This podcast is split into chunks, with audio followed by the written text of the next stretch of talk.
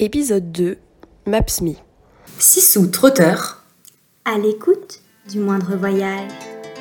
Alors je suppose que vous connaissez cette méga application qui sert de GPS hors ligne. Ça sauve des vies, c'est génial pour te guider et t'amener à des distributeurs automatiques. Mais ne croyez pas qu'il faut lui faire confiance les yeux fermés. Si Maps.me t'indique quelque chose qui ressemble à une belle route, méfie-toi. T'es pas à l'abri de te retrouver sur un petit chemin en terre avec des gros trous partout. Et alors, si tu ne maîtrises pas le scooter comme moi, il y a de fortes chances que tu entraînes ton passager dans les ronces. Dédicace à ma cousine. Mais bon, si je m'étais appelée Mathilde, ça aurait pu être pire.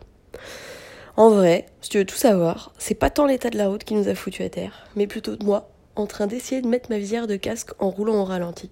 Donc à retenir, un scooter, c'est pas stable au ralenti. Faut mieux avoir les deux mains sur le guidon. Ah Et règle numéro 3, si malgré tout tu t'es embarqué sur un chemin escarpé et que tu perds le contrôle, coupe le contact du scooter avant d'essayer de le relever, sinon t'auras l'air très con. Et de rien